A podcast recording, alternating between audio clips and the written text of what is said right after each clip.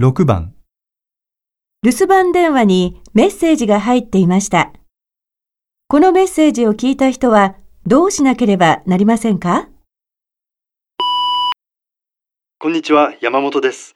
BB 企画の山本です。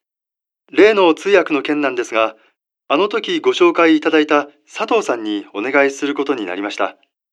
謝礼は3万円です。通訳の経験豊富ということで、もう少し出したかったのですが、あしからずご了承ください。それで、佐藤さんと至急打ち合わせをしたいのですが、佐藤さんの電話番号をメモした紙をなくしてしまいました。すみません。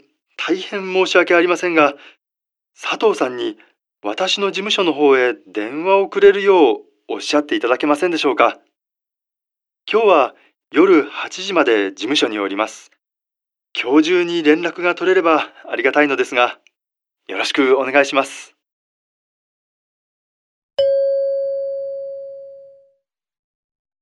このメッセージを聞いた人はどうしなければなりませんか？